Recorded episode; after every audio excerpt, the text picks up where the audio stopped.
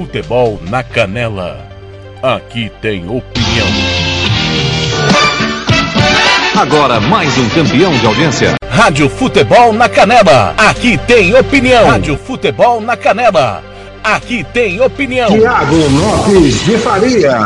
Rascaíta no meio das pernas ali do Tonhão, não, né, Rascaíta? Jean-Pierre pegou pro Flamengo, o Grêmio esticou lá na esquerda, é pro Ferreirinha, Ferreirinha dominou no meio, Diego Souza para trás, Lucas Silva na direita para o Alisson, Alisson dominou, encarou ali o contrário, foi pro meio, jogou na grande área, Diego Souza de cabeça pro gol! de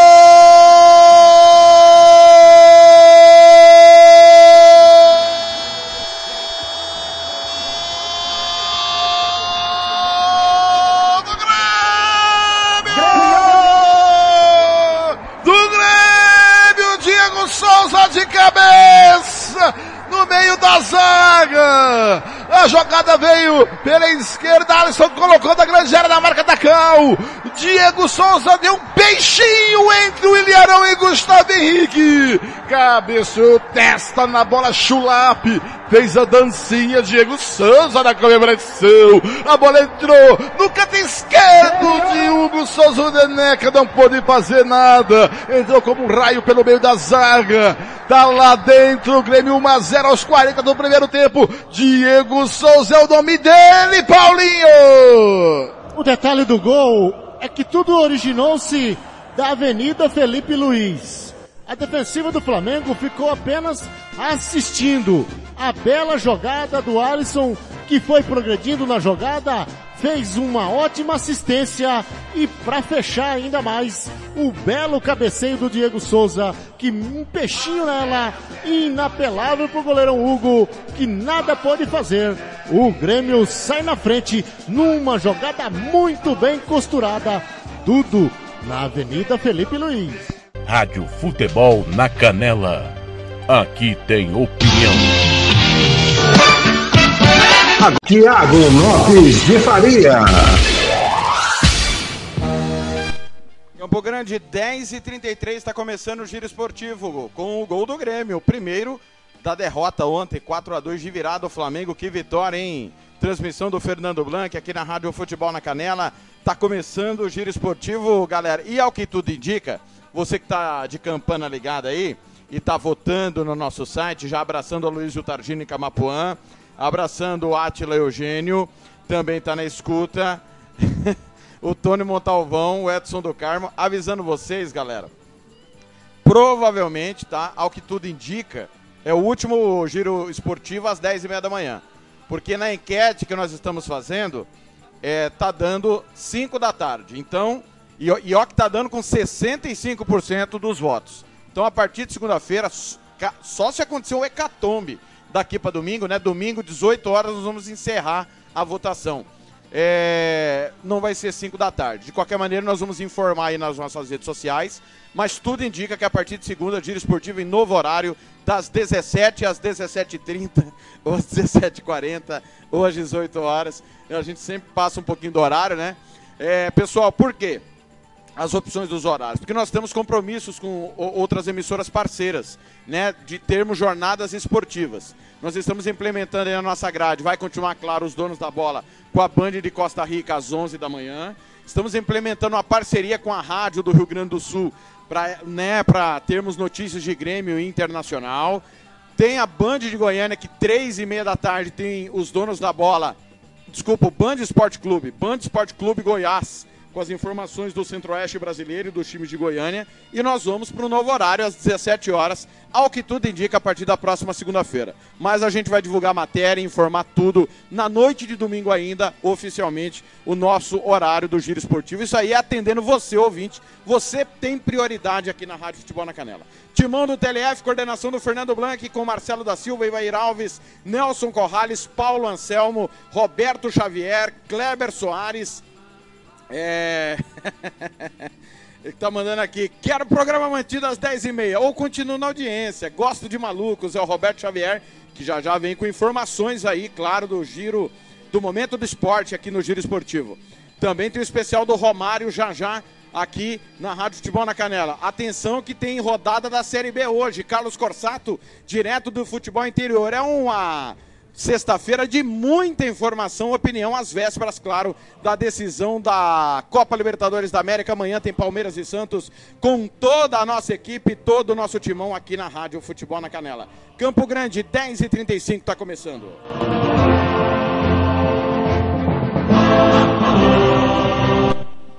Já já vou falar de Corumbaense e Maracaju. E do senhor Marco Antônio Tavares. Já já falo de Corumbaense e Maracaju. Após voltarmos de Campinas, porque Carlos Corsato pede passagem, hoje tem rodada decisiva da Série B. Guarani e Juventude é o jogo que todo mundo vai estar de campana ligada, né? Nós vamos transmitir, inclusive, à tarde Figueirense e Ponte Preta. Figueirense já caiu, a Ponte Preta não tem perspectiva de nada. Três da tarde. Seis da tarde, nós vamos transmitir Operar... Botafogo de Ribeirão Preto e Operário de Ponta Grossa. Não vale nada também porque o Botafogo já caiu, o Operário não tem como subir. 20 e 30, Guarani e Juventude, jogo que vale o acesso para Juventude. Ganhou, tá na primeira divisão. Tá de volta depois de. Desde 2007, se não estou enganado, Juventude caiu e não voltou mais, né? 14 anos. É, e o detalhe, nós vamos ficar conectados também no jogo do CSA e do Havaí, os dois times que estão interessados nesta vaga. O CSA pega o Náutico. É, se vencer e o Juventude não vencer, sobe o CSA, retorna um ano após a queda. E o Carlos Corsado vem com todas essas informações a partir de agora aqui no Giro Esportivo. Campo Grande, 10h37.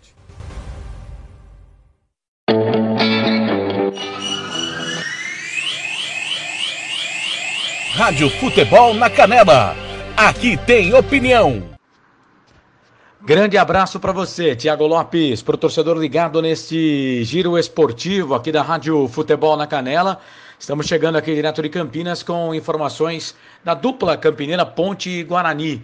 É, rodada 38 desse Campeonato Brasileiro da Série B, a última rodada da Série B do Campeonato Brasileiro. Vou começar falando da Ponte, que joga primeiro, jogo marcado para as 4 horas da tarde desta sexta-feira. Esse jogo foi antecipado porque esse jogo não faz mais diferença para o campeonato. A Ponte Preta, nesse momento, é a oitava colocada, tem 54 pontos, não tem mais chance de acesso à Série A nesse ano de 2021. E o Figueirense já está rebaixado, vai disputar a Série C neste ano de 2021, portanto.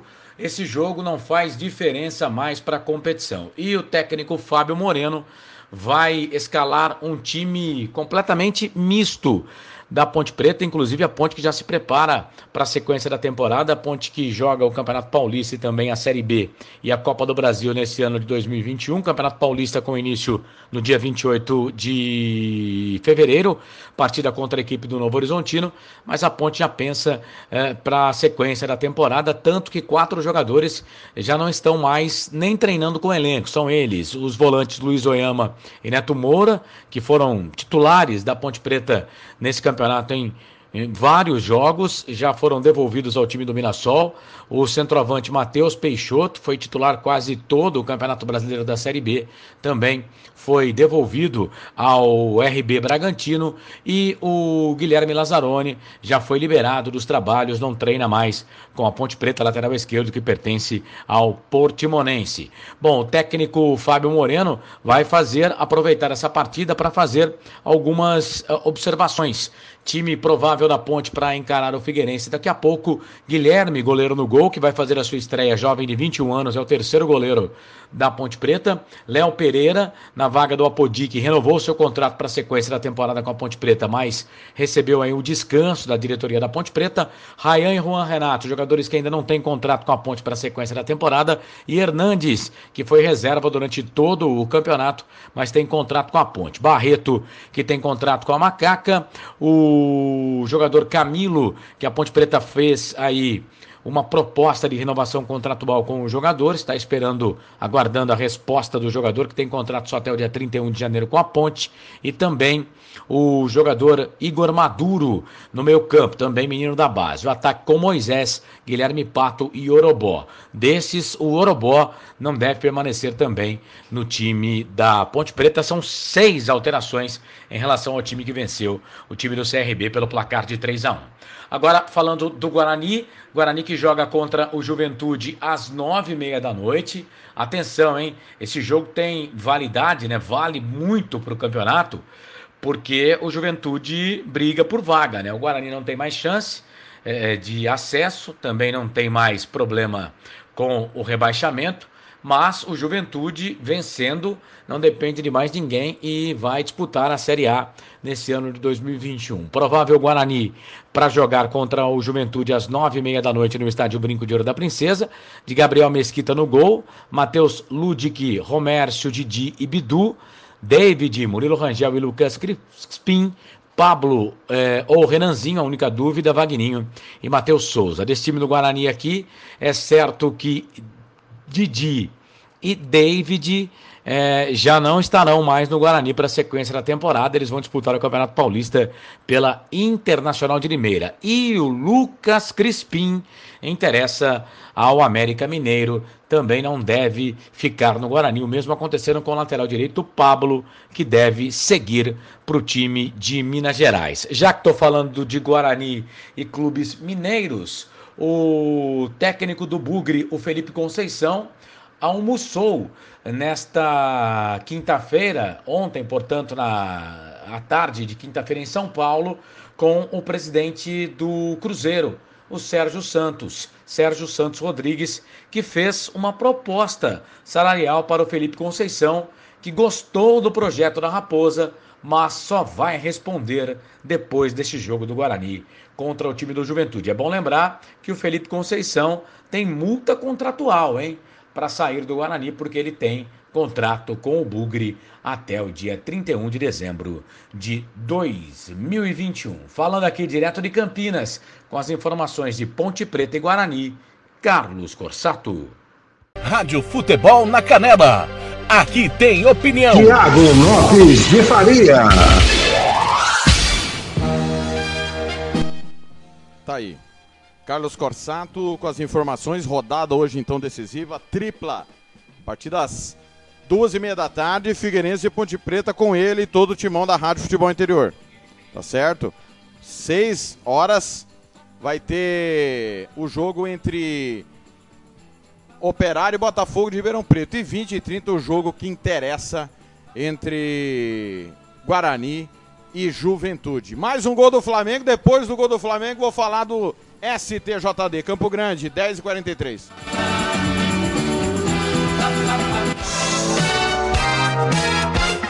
Fernando Blanc. Lateral para o Flamengo aqui pela direita. O Isla já cobrou. Pois não, Thiago? Não, agradecer, né? O torcedor é maravilhoso. Eu sou apaixonado, você sabe disso. Fantástico. Ele manda e desmanda aqui na rádio. Aliás, Ademar, se não votou, vote lá. Qual o melhor horário do giro esportivo? 10 e meia, 11, 1 da tarde ou 17 horas? Tá lá, enquete da Rádio Futebol na Canela. Olha o Flamengo, Gabigol pela esquerda, quem enfiou a bola foi ele, o garoto, é, Rascaeta, pra trás, passou por todo mundo, Alberto Ribeiro, pé direito pro gol! E que gol! Gol!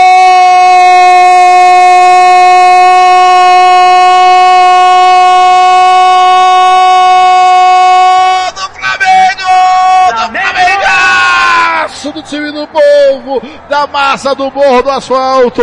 Arrascaeta pela esquerda, tocou a bola pro Gabigol. Gabigol recebeu na linha de fundo da grande área, jogou na pequena área, a bola cruzou a extensão da pequena área na direita, veio ele, devagarinho tocou na bola, Everton Ribeiro de chapa, a bola entrou devagarinho no gol do Vanderlei, no canto esquerdo, empata o Flamengo aos 12 minutos do segundo tempo, tudo igual na arena do Grêmio, tá lá dentro, Everton Ribeiro é o nome dele, Paulinho. Detalhe bela jogada do Gabigol. Gabigol infi infiltrou-se pelo setor direito da defensiva do Grêmio. Com a bola, com a toda a visualização que ele tinha da moldura. Deu um tapa pro meio. Aí o Everton Ribeiro chegou.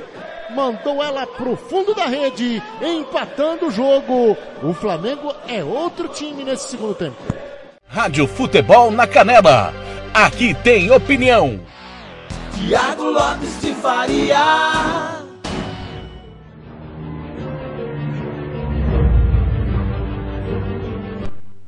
Campo Grande 10 e 45. Ano passado, quando foi retomado o Campeonato Sul Mato Grossense, Maracaju e Corumbaense desistiram do campeonato. Como é notório e sabido por todos. Desde o momento, desde o momento que ambas as equipes sinalizaram que não viriam para a competição, o Globo Esporte, a TV Morena, clubes, ambos os clubes, informando os seus torcedores, afirmaram que Marco Antônio Tavares informou que havia um prazo limite para não ter punição. E que se desistissem até a segunda-feira que antecedia a volta do campeonato, os clubes não seriam punidos. No mesmo dia, eu divulguei um vídeo que está disponível no canal do YouTube do Futebol na Canela. youtube.com/barra Futebol na Canela. Só você procurar. Quando eu fui categórico, é um, é um vídeo curtinho de dois minutos, que era mentira que quem desistisse do campeonato não seria punido. O, é, o Judson do Globo Esporte até me procurou à época para dizer que ele fez uma matéria e divulgou baseado no que o Marcos Tavares, que é o vice-presidente e coordenador de competições, divulgou. Um abraço pro Ítalo Milhomem, tá na escuta do programa. Denner Castro também, Felipe Lazarim. Silva Júnior também lá em Dourados. É... E ele falou: não, eu divulguei apenas o que o Tavares me falou. E muita gente acha, muita gente acha, que o Marcos Tavares é um boçal, né? Que ele não sabe nada. E muito pelo contrário, o Marcos Tavares é professor. Ele é professor de educação física, né? Ele é árbitro de voleibol, árbitro de tênis de mesa. Ele é muito capaz nas modalidades que ele se propõe a fazer. O problema é que quando a Federação de Futebol abre uma hora da tarde, poucas pessoas vão para a federação pensar futebol. Porque se pensasse em futebol, não falaria o que o Marcos Tavares falou. E a crônica de Corumbá, a própria direção do Maracaju, propagou o que lhes foi informado. Que, segundo eles, teria um documento do governo federal dizendo, desculpa, da, da, do Ministério do Esporte, dizendo que não haveria punição para quem desistisse por conta da pandemia. Eu vou repetir o que eu falei agora há pouco. O Marcos Tavares é um cara estudado, professor. Ele não é um boçal. Ele é um professor. Embora em diversos momentos ele se comporte como alguém que não tem a menor noção do que está falando, né? Porque ele está na federação para cuidar só do departamento de competições. E é o que ele deveria fazer. Só cuidar da tabela, organizar a tabela, para que o, o mesmo número de jogos seja igual para todos os times. Tivemos campeonato que o comercial só viajou duas vezes. Cansamos de ter quatro jogos de times da capital na mesma rodada em Campo Grande. Quatro jogos de times de, da capital fora de Campo Grande. Quando você tem quatro times não tem nenhum jogo na capital, alguma coisa está errada. E ele não entrou ontem na federação para cuidar da, das competições.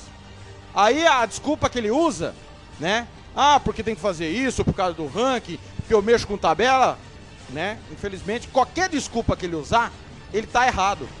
Porque fazer essa lambança durante 22 anos não é fazer por dois anos, né?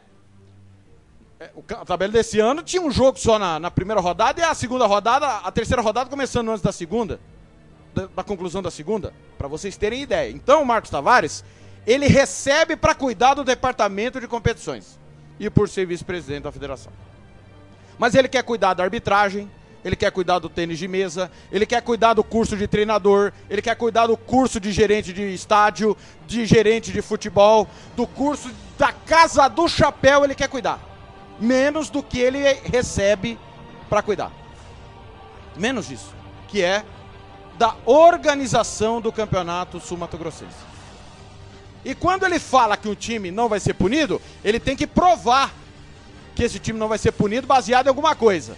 E aí, quando ele tem que exercer a função que ele recebe, que é o de coordenador de competição, e ele não pune Corumbaense e Maracaju de acordo com o regulamento assinado pelos clubes, concordado pelos clubes e enviado à promotoria, ao Ministério Público, ele não serve para nada.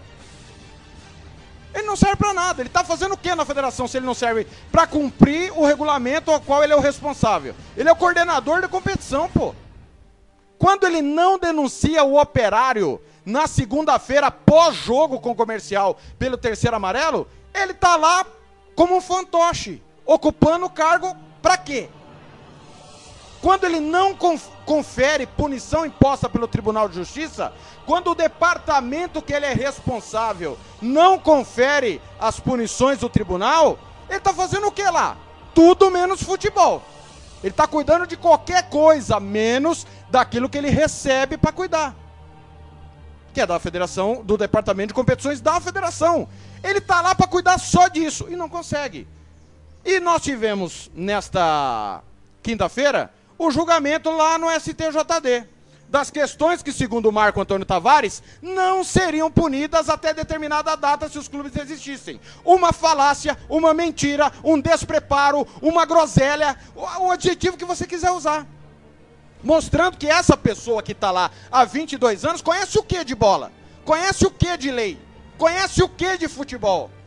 Aí ele quer pautar a imprensa para falar do gramado do Morenão.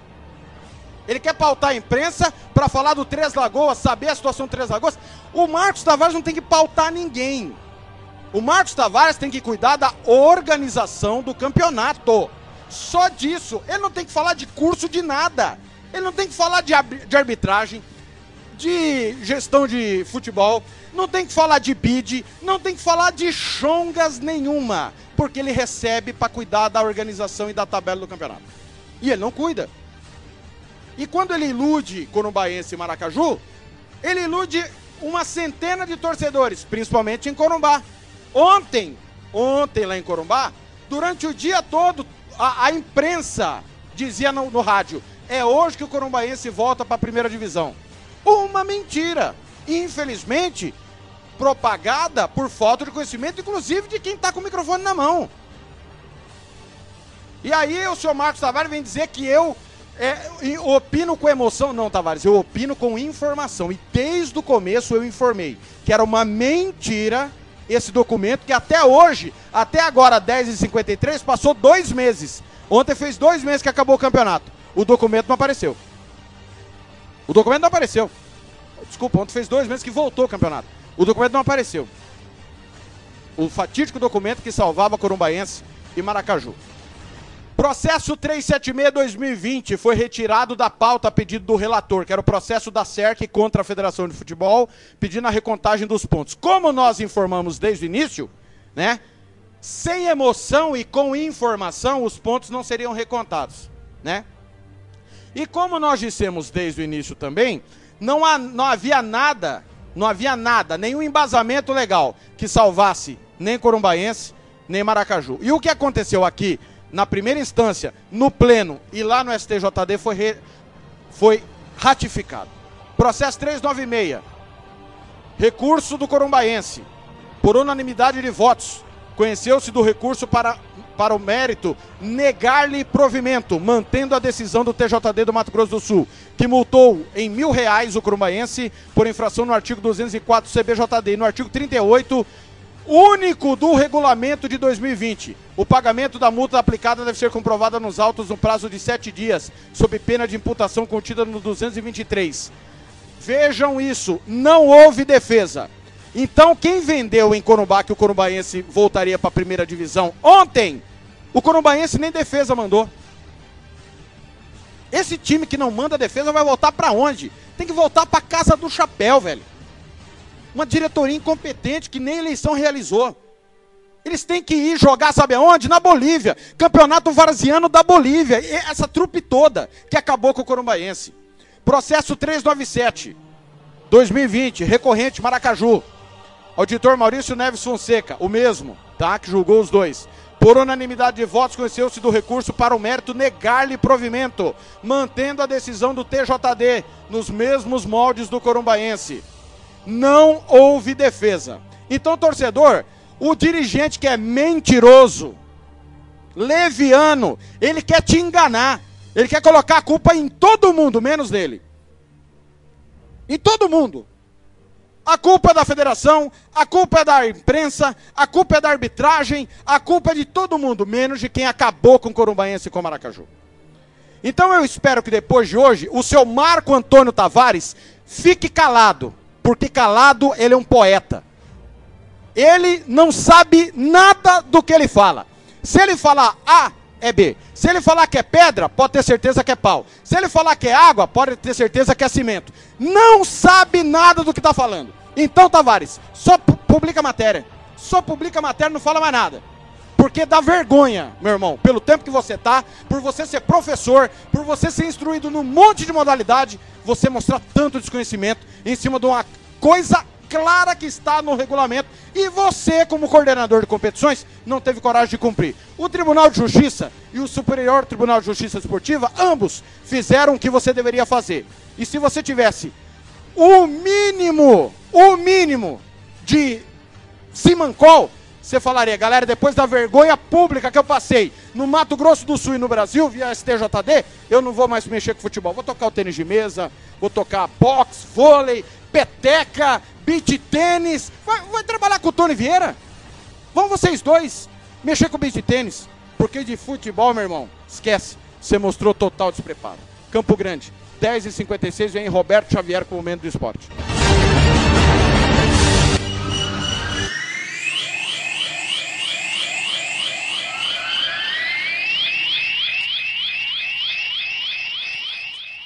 As últimas informações sobre o seu time preferido. Está no ar. Momento do Esporte. Momento do Esporte. Roberto Xavier. Olá, amigos. Momento do Esporte desta sexta-feira, dia 29 de janeiro de 2021, está no ar.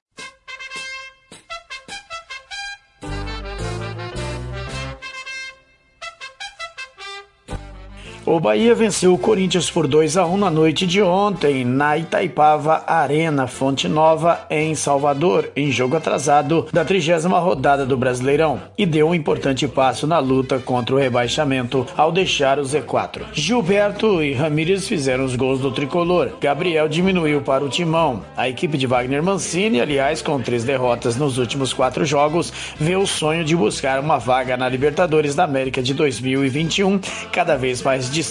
Para essa partida, o técnico teve o desfalque de 10 jogadores que testaram positivo para a Covid-19. Não viajaram e depois, com o time já em Salvador, tiveram um novo exame, só que negativo. O time alvinegro até foi superior em vários momentos do jogo, mas sofreu gols em momentos de eficiência do Bahia e não conseguiu reagir. Com a vitória, o Bahia foi a 35 pontos, ultrapassou o Fortaleza nos critérios de desempate e deixou a zona do rebaixamento. O Corinthians Estacionado nos 45 pontos, segue em nono a 7 pontos do G6. Cássio, o goleiro do Corinthians, atingiu no jogo de ontem uma expressiva marca com a camisa do timão. Por falar em camisa, ele entrou em campo com um uniforme comemorativo pelos 500 jogos no clube. Depois do jogo, ele reclamou da arbitragem. O Bahia volta a campo pelo Brasileirão no domingo às 16 horas, quando enfrenta o Vasco em São Januário, no Rio de Janeiro, pela 33ª rodada. O jogo do Corinthians nesta rodada contra o Santos foi transferido para o dia 17 às 19 na Vila Belmiro por conta da final da Libertadores. O Timão então só volta a campo no dia 3 pela 34ª rodada contra o Ceará às 21h30 na Neoquímica Arena. Palmeiras, Santos. Libertadores, Neymar manda recado para jogadores do Santos antes da final. Daniela Esperon tem mais detalhes da agência Rádio Web. Está chegando a hora da grande decisão da Libertadores da América. Palmeiras e Santos já estão no Rio de Janeiro se preparando para a finalíssima, que vai acontecer neste sábado, às 5 horas da tarde, no Maracanã. O time de Cuca está concentrado em um hotel na Barra da Tijuca, zona oeste do Rio de Janeiro, e cumpre isolamento total para este jogo. A delegação está treinando no CT do Fluminense, no mesmo bairro. E um dos ídolos do Peixe, Neymar, que foi campeão da Libertadores com o clube em 2011, gravou um vídeo demonstrando a torcida pelo time Santista. Fala nação Santista, jogadores, vão estar honrando nosso manto sábado, né, nessa tarde. Desejo para vocês muita sorte muita força, muita luz. Espero que vocês estejam num dia incrível. Estarei de longe torcendo por todos vocês. Espero que a gente possa conseguir esse tetra, o peixão, porque ele merece vocês também merecem por todo o trabalho feito nesse ano. O curioso é que nas redes sociais Neymar foi questionado sobre ser palmeirense e esclareceu que torcia sim para o time do Palestra Itália, mas aos 12 anos, quando foi para o Santos, passou a torcer pelo clube. No Palmeiras, o clima é de expectativa. A equipe está treinando no centro de treinamento do Botafogo, no estádio Newton Santos. O técnico Abel Ferreira vive o clima do jogo mais importante da sua carreira até agora e confessou que prefere vivenciar essa tensão que assistir uma final pela televisão é uma oportunidade, é um grande desafio e temos que o desfrutar, porque eu prefiro ter toda essa atenção do que estar em casa a ver o jogo sentado e, portanto, este era o nosso sonho, é chegar à final, disputar a final, disputar para vencê-la e sentir todas estas emoções, controlá-las, mas desfrutar dentro das quatro linhas. Tudo o resto faz parte deste espetáculo, todas as emoções são normais, tudo o que nós sentimos, eu, os jogadores e os adeptos, é perfeitamente normal, é da nossa natureza. Temos é que ser inteligentes e perceber até onde é que vai essa tensão até onde é que nos ajuda e a partir do momento que, que, que, nos pode prejudicar. E nós temos é que fazer o que temos feito até aqui e acreditar no nosso processo. A final da Libertadores da América vai ter números recordes. A Comebol confirmou que Palmeiras e Santos será transmitida para 191 países pela primeira vez na história. Outro recorde confirmado pela entidade é em relação à premiação. O campeão vai levar 15 milhões de dólares o que dá cerca de quase 81 milhões de reais. Agência Rádio Web com informações da Libertadores da América, Daniela Esperon.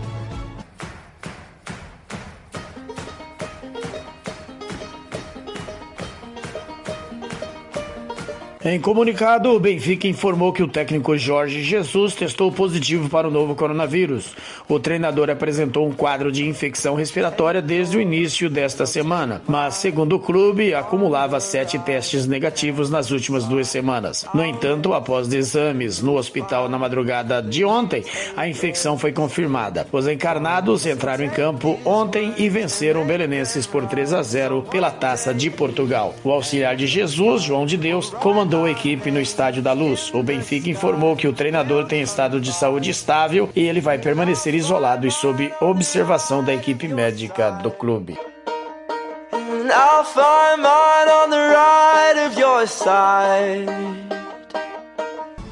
Ótica Lívia, cuidando de sua visão. O Ailda Bergo Duarte, 461. Telefone 3422 5050. Vai construir ou reformar? Constru Silva é o melhor lugar. Do básico ao acabamento. Economia todo dia. Constru Silva. Agora em novo endereço, Rua Manuel Racileme, 340, no Jardim Vista Alegre, a 30 metros do antigo. Em Dourados, telefone 34210761. Constru Silva. Pequena por fora, gigante por dentro.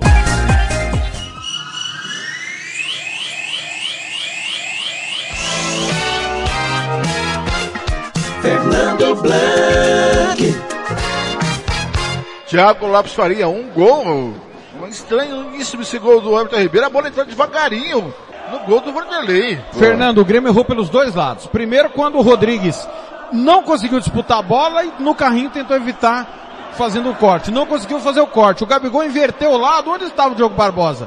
Não saiu nem na foto. E aí o Everton Ribeiro de perna direita mandou a bola no limite onde ela poderia entrar, entre o Vanderlei e a trave. O Vanderlei não conseguiu chegar e o Flamengo empata merecidamente. O Grêmio não consegue jogar no segundo tempo, o jogo está acontecendo todo ele à direita do seu rádio como agora. Vem Gabigol pro fora com o pé esquerdo, que golaço!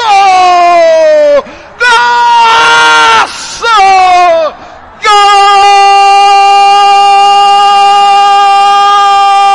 Golaço do Flamengo! do Flamengo povo, da massa do morro, do asfalto. Gabi, Gabi, Gabigol recebeu a bola pela direita. Como ele faz, como ele é acostumado.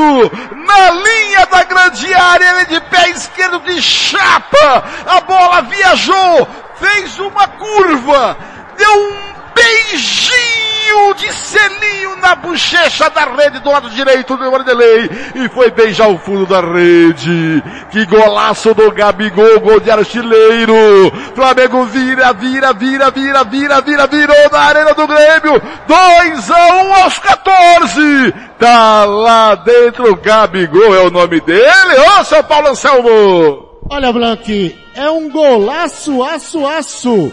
O Gabigol pegou essa bola, deu uma ajeitada, visualizou, deu um tapa na esquerda nela. Ela descreveu ainda uma pequena curva. O goleiro Vanderlei ficou estático, só vendo a deusa branca beijar o fundo da rede. Um golaço, o Flamengo vira o jogo em poucos minutos. E o Grêmio não sabe nem o que está acontecendo, ficou, ficou atordoado. Rádio Futebol na Canela. Aqui tem opinião. Tiago Lopes de Faria. Tá aí mais um gol, Campo Grande, são 11 horas 6 minutos, já vou avisar que vai estourar, já estourou, né? E vai mais longe hoje um pouquinho. O nosso comentarista Ivair Alves vem aí com a opinião da derrota do Corinthians, hein? Me ajuda aí, Timão. 2x1 um pro Bahia ontem.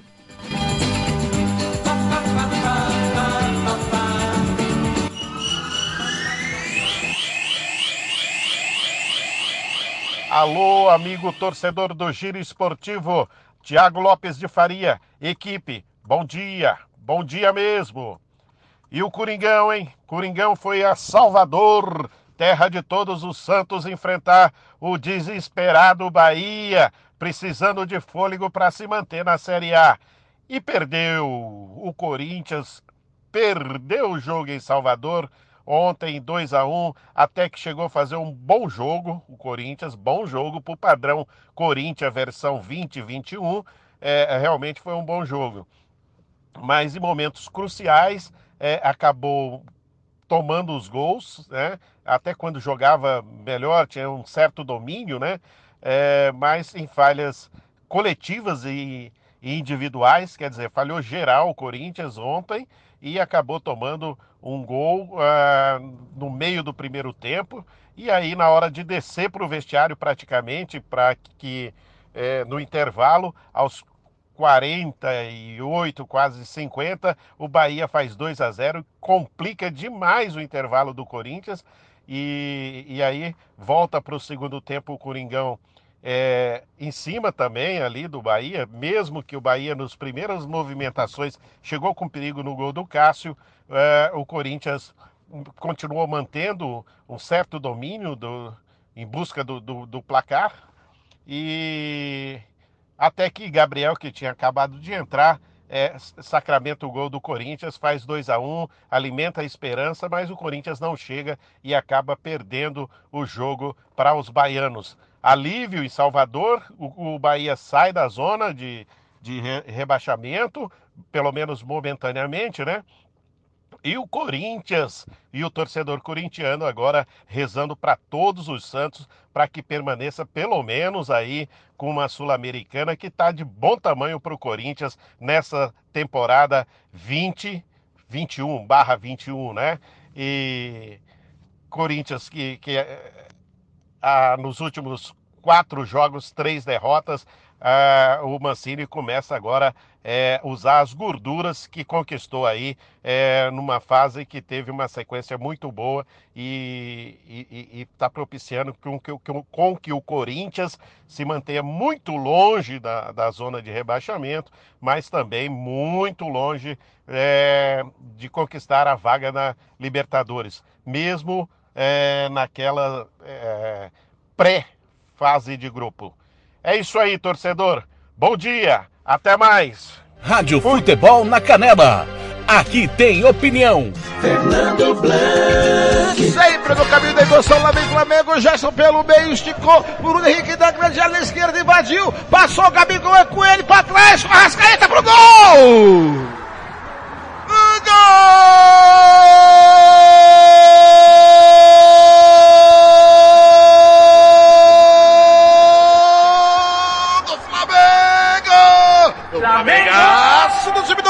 Povo, da massa, do bom, do asfalto. Dedê, dedê, dedê, Arrascaeta. numa triangulação. Bruno Henrique pela esquerda com Gabigol. Ele viu a rascaeta da pequena área e tocou para ele. A zaga do Grêmio dormiu. A rascaeta faz o terceiro, deu de chapa nela, só encostou a bola pro barbante aos 22 minutos do segundo tempo. Flamengo faz o terceiro, tá lá dentro. Arrascaeta é o nome dele, Paulinho. Blank, o ataque do Flamengo guardou todo o estoque de gols pro segundo tempo. Triangulações envolventes e perfeitas. Bruno Henrique esperou a passagem do Gabigol, que deu um tapa, fez uma assistência, praticamente disse pro De Arrascaeta, faz e me abraça. Aí o Derrascaeta só teve o trabalho de dar um cutucãozinho para a rede, fazendo o terceiro do Flamengo. O Flamengo no segundo tempo, inspirado todo o seu sistema de ataque. Rádio Futebol na Canela. Aqui tem opinião. Tiago Lopes de Faria. Campo Grande 11 11. Nelson Corrales, nosso repórter. Só lembrando, tá 3 1 pro Flamengo por enquanto, tá? Tem mais dois gols aí pra gente soltar no nosso giro esportivo. 11 11, galera, eu pelo jeito vou até 11 e meia. Vou pedir desculpa pro Neto e pro Ricardo Capriotti, mas prometo que vai ser a última vez, porque o nosso programa vai mudar de horário a partir de segunda-feira. Nelson Corrales chega com informações do União ABC. Tem novidade chegando, né, Nelson?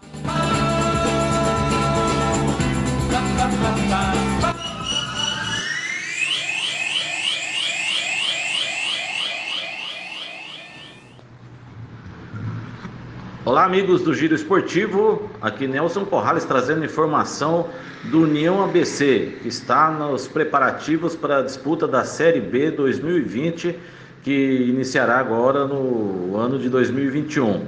O União ABC confirmou a contratação de três novos atletas. Marcelo Leles, Marcelinho, é, que já vestiu a camisa do União ABC, esteve no comercial o Everton Gomes, né, o Everton Pirulito, que também já defendeu a União ABC, estava ultimamente no Grêmio Anápolis. E também o Aguinaldo, o Aguinaldo, né, que já é rodado, jogador experiente aqui no futebol sul-mato-grossense, defendeu o Operário, Iviema, Corumbaense e ultimamente estava defendendo as cores do Aquidauanense Futebol Clube. É, ainda há indefinição quanto ao nome do técnico da equipe.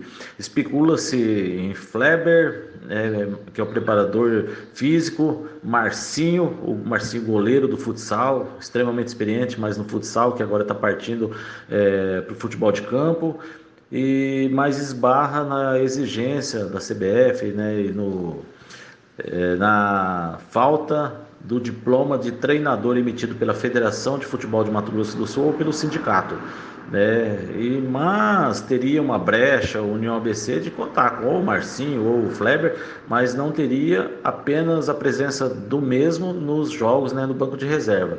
E o que talvez o presidente do clube, o Fabinho Manso, né, esteja pensando nessa hipótese de não contar com o seu treinador nos dias de jogos.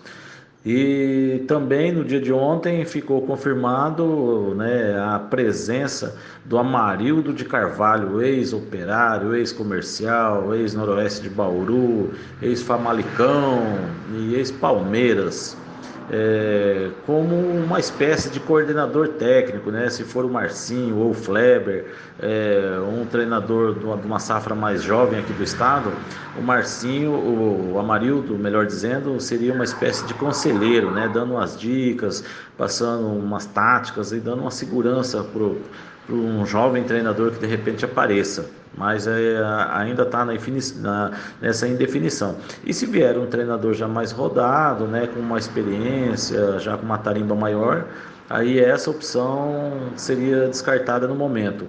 Mas o União ABC segue de olho no mercado e nas oportunidades aí que estão aparecendo para formatação da sua equipe para a disputa da Série B que já está aí no gargalo. E inclusive na data de hoje no olho do furacão, às 14h30, União ABC fará um amistoso contra a equipe do Comercial Sub-19, já para colocar a turma no ritmo de jogo, né, já que a União ABC vem aí num, num período aí de 10 dias de treinamento apenas na parte física, treinando na academia, treinando no campo aí, pegando firme, né? O Marcinho e o Fleber, os dois são conhecidos como é, muito uma preparação física muito forte. Então, nessa parte aí, vamos ver hoje. Eu, se a, a, chuva não for muito forte, né, que tem previsão de chuva para o dia hoje em Campo Grande, mais uma vez. Se não for muito forte, eu estarei presente para fazer foto e algumas entrevistas com os atletas. Então, confirmado no União ABC, Marcelinho, Everton Pirulito e Agnaldo. Três jogadores já experientes aí para fazer parte junto uma, da equipe sub-19, sub-20 aí do União ABC, que nós todos conhecemos. O União ABC sempre tem uma pegada muito forte, uma preparação física forte. E com a chegada desses três, eh, desses três jogadores aí experientes, né, dá aquela mescla que é, é a receita de bolo de toda vovó, né? É a mescla da experiência com a juventude. Então é isso, Thiago e amigos do Giro Esportivo. Essas são as notícias do União ABC. Grande abraço a todos. Rádio Futebol na Canela. Aqui tem opinião. Tiago Lopes de Faria. Obrigado ao Nelson. Aliás, o Nelson ontem trouxe todas essas informações, né? A gente já tinha saído do ar quando começou a pipocar as informações. Aliás, durante, ou, no final do giro esportivo de ontem, a gente deu um norte do que ocorreria. E aí surgiu a notícia do Amarildo de Carvalho Aí o Fabinho, infelizmente, a gente divulgou no, nas redes sociais. E o Fabinho rebatendo. E a gente. A, a nossa equipe, ao contrário do que muita gente acha, ninguém aqui brinca de fazer jornalismo esportivo. Ninguém brinca com informação. Né? É óbvio que quando há uma informação que chega, nós checamos antes de divulgar. Ninguém trabalha com especulação, né? A informação é Sempre foi. O, o Fleber e o Marcinho estão esbarrando na questão do, do curso, que não é novo, né? A questão de ter curso é mais que necessário. CBF exige, a federação tá, tá só cumprindo. É, ou da curso de qualquer federação ou de qualquer sindicato, correto? Sindicato dos treinadores, eles não têm, o Amarildo de Carvalho. E que o Amarildo seria o coordenador. Aí ontem o Fabinho, calma, vocês são apressados. Ah, dá um tempo, né, Fabinho? Ninguém aqui é apressado. Nós estamos tentando falar com você faz 15 dias e infelizmente você não fala. Agora, eu confio na, na minha equipe, como a minha equipe confia em mim. Ninguém brinca de, de fazer jornalismo aqui não. É? A gente não divulga boato. Tanto que quem deu treino hoje foi o Mario de Carvalho. E aí? Ah, dá um tempo. Outra coisa, né?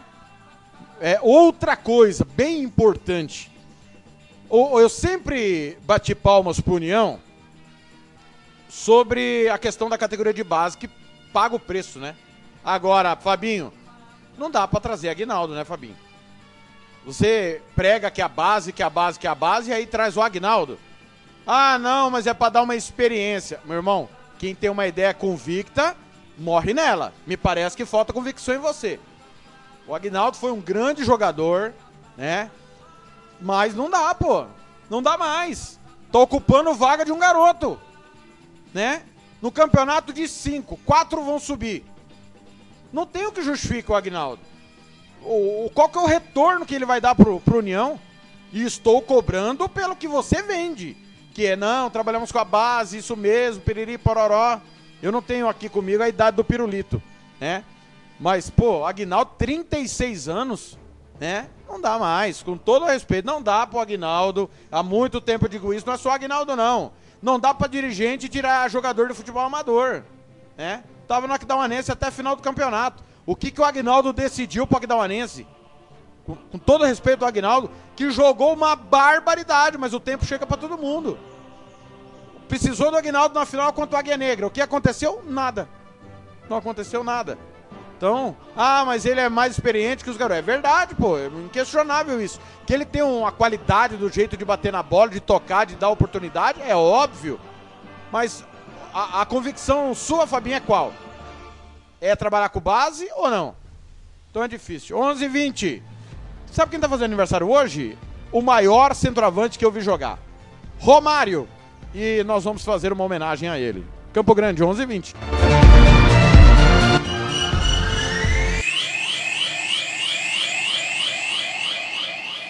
Quando eu nasci, o Papai do Céu apontou o dedo e falou: Esse é o cara.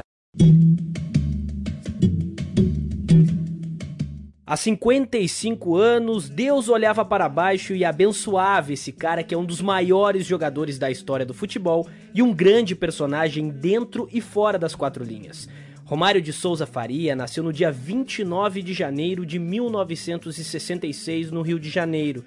O filho de Edevair de Souza Faria e Manuela Ladislau Faria morou na comunidade do Jacarezinho até os 3 anos de idade, quando mudou-se para a Vila da Penha. No futebol, surgiu nas categorias de base do Vasco da Gama, time em que se consagrou e hoje está eternizado com uma estátua no estádio São Januário. Pela seleção brasileira, Romário foi campeão da Copa do Mundo em 94, duas vezes campeão da Copa América e também ajudou o Brasil a conquistar a Copa das Confederações de 97. E para falar um pouco sobre a carreira do Romário, nós convidamos o ex-goleiro Tafarel, que foi companheiro do Baixinho na seleção brasileira, e o jornalista esportivo Mauro Betting.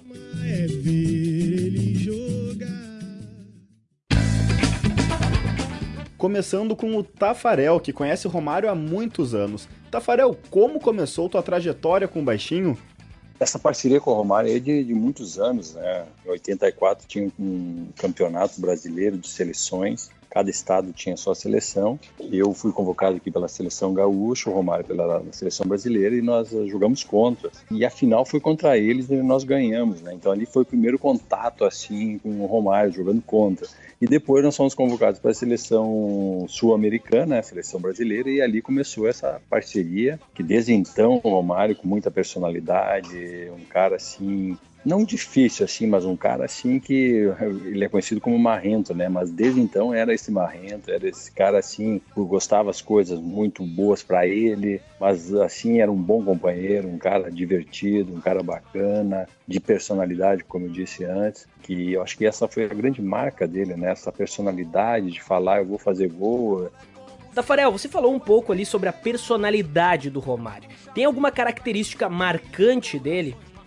Ele gostava de chamar muita responsabilidade para ele. Eu acho que essa era uma característica dele, diferente de mim, por exemplo. Eu queria ficar longe assim daquela pressão, da responsabilidade. Mas ele não, ele chamava, ele falava, ele anunciava e, e acho que isso aí fazia com que ele entrava em campo assim muito ligado e determinado para fazer aquilo que ele, que ele queria. E nós tínhamos sempre um, uma coisa entre a gente, ele falava, Tafa, segura lá atrás, se não tomar gol, eu vou fazer gol. Então era essa aí sempre a, a coisa que ele falava antes do jogo. O Romário nunca mudou. Essa foi assim a grande, grande segredo dele. Assim, ele, ele, ele, ele não mudou em nada. Ele sempre foi esse cara de personalidade fortíssima, o jeito dele, maneira de falar, para muitos assim brincalhão, para muitos festeiro, mas muito profissional, muito profissional. Quando entrava em campo era sempre um cara muito concentrado, um cara determinado a fazer aquilo que ele queria fazer. Agora falamos com o jornalista Mauro Betting. Mauro, Romário realmente era um gênio da bola?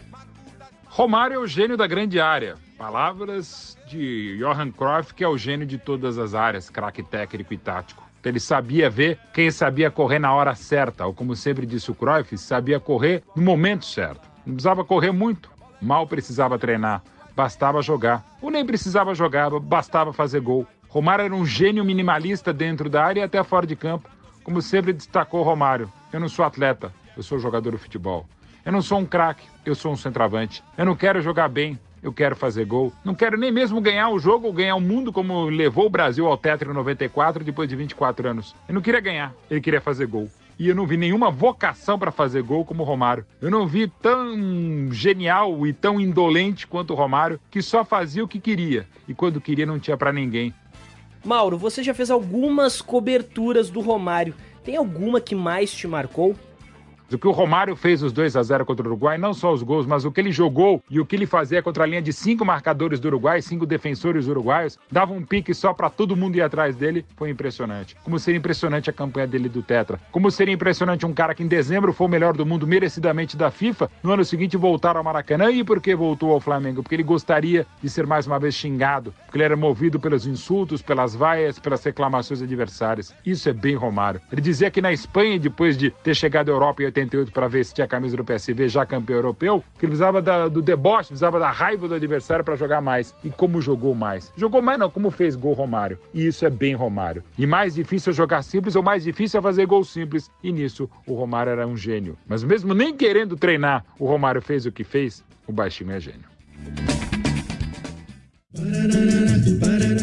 Com algumas controvérsias, o Baixinho afirma ter feito mais de mil gols na carreira. Sem nenhuma dúvida, ele é um dos maiores atacantes que o mundo já viu jogar. Após se aposentar, Romário decidiu seguir a carreira na política. Em 2010, ele foi eleito deputado federal pelo Rio de Janeiro e em 2014 se elegeu senador também pelo estado do Rio. Romário sempre foi um personagem de frases polêmicas e marcantes, mas também servia de inspiração, como aconteceu em 94, quando o narrador Galvão Bueno eternizou o título do Brasil na Copa do Mundo.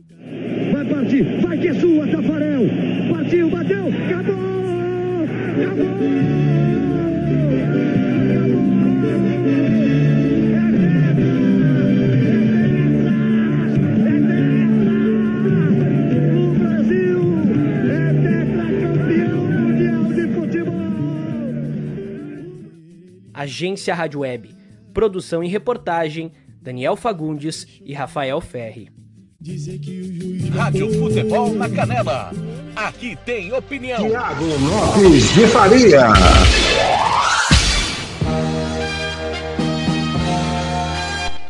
Campo Grande, 11 e 26, maior que eu vi. Maior, maior que eu vi. Dentro da área, imbatível, espetacular. Né? Gênio, gênio da bola, caía no pé dele, fatalmente era gol. Hum, me fez sofrer bastante como corintiano, que ele cansou de fazer gol no, no Corinthians, não tá no gibi. Ele entortou o, o, o Amaral num jogo do, do, torneio Rio São Paulo no Pacaembu, um 3 a 0 espetacular. Campo Grande 11 27, Thiago Caetano vem com informações da Liberta. Amanhã tem Palmeiras e Santos aqui na Rádio Futebol na Canela. Fala Thiago, fala o Futebol na Canela. Nesse fim de semana acontece a grande final da Taça Libertadores da América.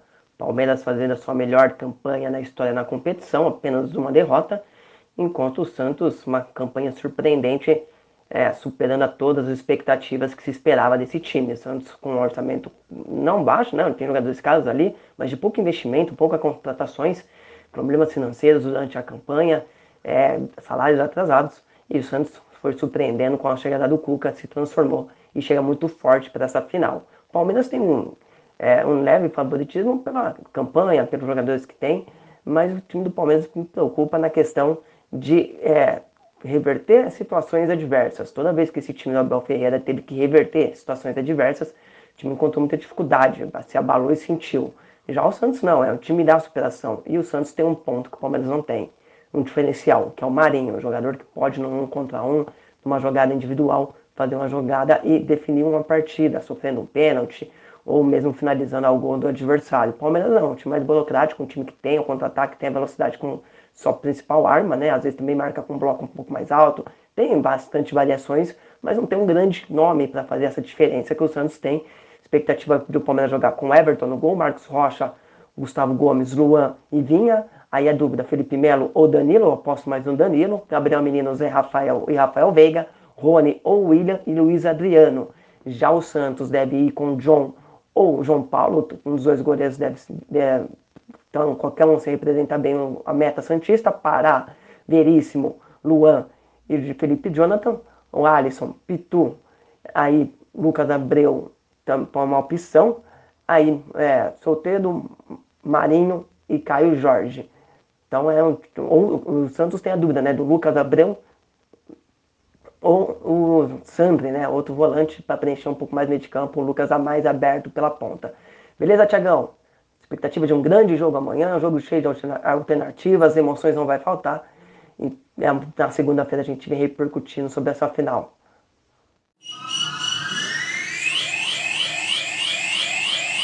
O Diego já está de pé. Doeu, doeu, tá de pé. A pauta de longe, muito longe. E vem Diego Souza na cobrança. 3 a 1 Flamengo vence. 39 15. Pé direito pro gol! E que golaço!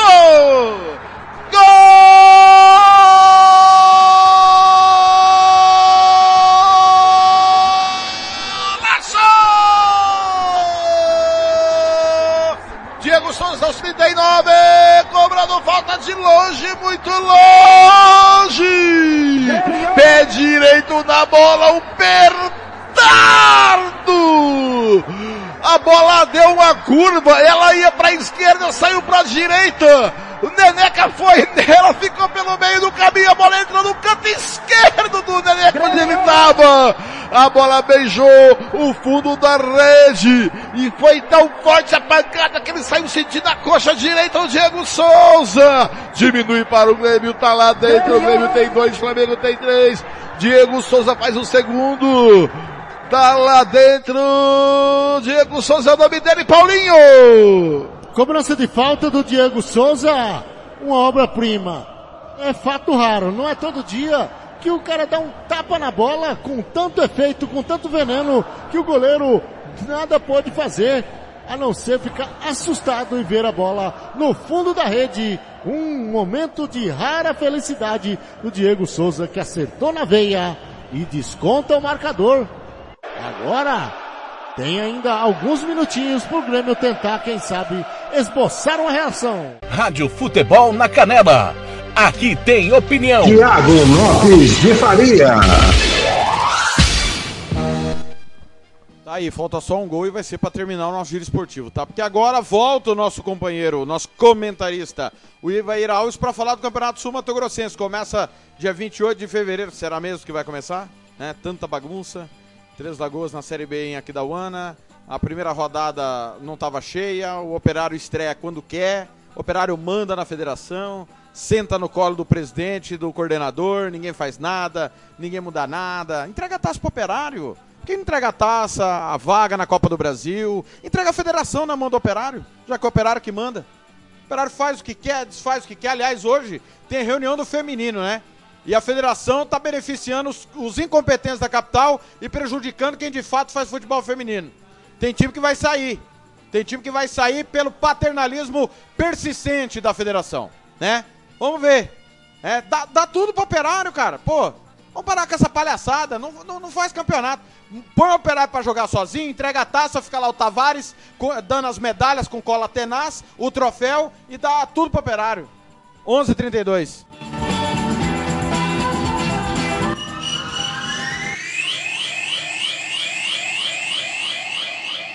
Alô, você ligado aqui no Giro Esportivo. Alô, Tiago Lopes de Faria. Alô, equipe. Bom dia, mas bom dia mesmo.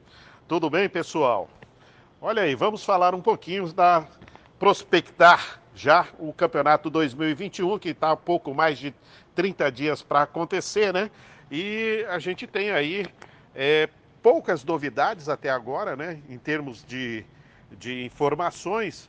E isso vai levando o favoritismo totalmente para Rio Brilhante, né? Eu vou tentar explicar aqui o meu porquê desse favoritismo do Águia Negra ah, bem à frente dos demais concorrentes. É, aqui da Onense continua tudo no mesmo, tudo como antes no quartel de Abrantes, né? As informações que chegam é que boa parte do plantel é o mesmo, né? E o treinador e tal, então vai continuar a mesma filosofia. É, é um time que chega, mas não está levando. Então, assim, na minha opinião, é, vai ser mais do mesmo. Costa Rica, com nova administração no clube, né? mudanças de, de, de presidente, é, mudança também no patrocinador principal, que é a Prefeitura Municipal, e a expectativa é que realmente dessa vez chegue, né? Mas por agora é só expectativa. Comercial com o Barbosa, um cara esforçado, muito direito, é, mas ainda é, precisando um pouco mais de rodagem na bola, do ponto de vista de, de montagem, de elenco, tudo isso. Eu acho que o Barbosa ele vai conseguir porque é um cara do bem e, e, e o comercial é uma camisa que pesa, mas ainda é, não vai fazer frente, na minha opinião, hoje ao Águia. O operário com transição política importante, né? É, o Estevão saindo, né? deixando a, a, sua, as suas pegadas, a sua marca no, no preto e branco e E quem chega agora também, a gente não sabe qual é, é, é a, a, a, intenção sempre é as melhores, né? Mas não tem ainda nada de concreto. É, o operário até pedindo adiamento da, da, da, do início da sua participação no campeonato, né? Até para que se é, reestruture mais, né? Que reforme todo a, o posicionamento do clube. Então, é, também está atrás, está atrás. É, o Chapadão é aquele, aquele chapadão que a gente conhece, faz um bem bolado lá, tem uma base importante. O Félix é um lutador também, um cara que manja muito da bola e sabe montar um time para pelo menos é, avançar, avançar. E isso ele tem feito, né? Apesar do time ter eh, tido quedas, mas tem, é, é, é, é campeão estadual também, né? Então é, é força, é força. Então, assim, a expectativa hoje que eu coloco mais próximo de fazer frente ao Águia seria o Costa Rica nessa nova gestão, para que realmente faça a cobra fumar. Porque a gente fica aí na expectativa que a cobra do norte fume, mas a cobra do norte não está conseguindo é, avançar e, e só fica realmente na expectativa. Então, com isso, Elie Vidal é, trazendo aí o Casca, que já está confirmado para que dê sequência no trabalho. É, a palavra sequência no trabalho é muito importante. É, o Águia é estruturado, o Águia tem uma cidade que abraça o time realmente, o Águia tem seu, sua casa, seu estádio, né? É, o, o Elie tem um dedo maravilhoso para descobrir, descobrir para nós, né? Mas buscar técnicos de fora, e esses técnicos chegam aqui e realmente deitam, né? Porque chegam com filosofias um pouco diferentes e tal. E, e então, por isso tudo, o Águia, na minha opinião, realmente está bem à frente.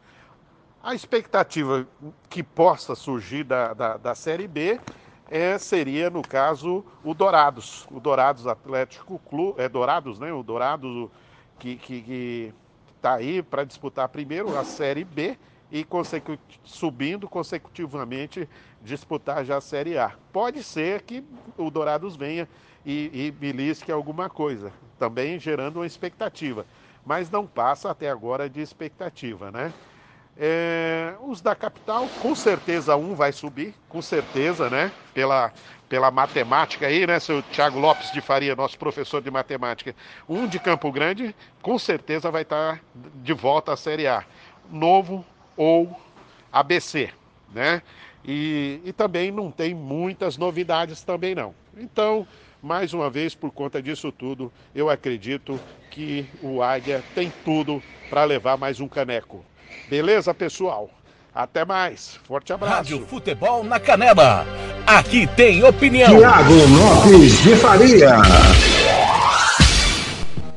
Valeu, Alves. É isso mesmo. Quatro sobem, tem dois na capital não tem jeito de não subir pelo menos um. São cinco clubes que vão disputar, ou Novo, ou União, ou ambos subirão. Galera, obrigado. Estourei demais, hein? Uma hora e dez de programa, mas falamos muito. E ó, me despeço do horário, repito, provavelmente, mas 99% de chance do programa a partir de segunda-feira ser às 17 horas.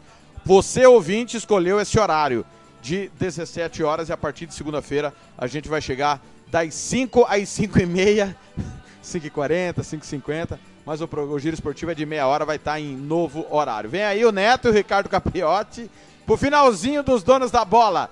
N não perca aí, a partir das 3 da tarde, rodada tripla da Série B do Campeonato Brasileiro da Série B, Brasileirão da Série B. Quem vai subir, Juventude, Havaí ou CSA? Vamos saber hoje. Amanhã tô de, tô de volta hoje ainda às 11 da noite em mais uma edição do Love Songs e volto amanhã 9 da manhã ao vivo com música, futebol e cerveja muito, mas muito especial. Pra gente fechar o quarto e último gol do Flamengo. Valeu, até amanhã. Até mais tarde, 11 da noite aqui no Love Songs. A gente toca no seu coração. Valeu, valeu demais. Rádio Futebol na Canela, que tem opinião.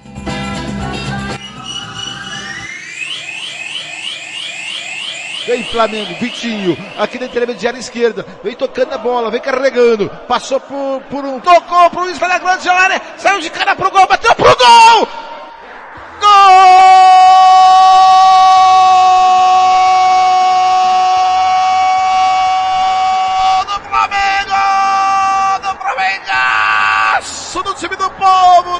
Do cabeça do morro do asfalto aos 47.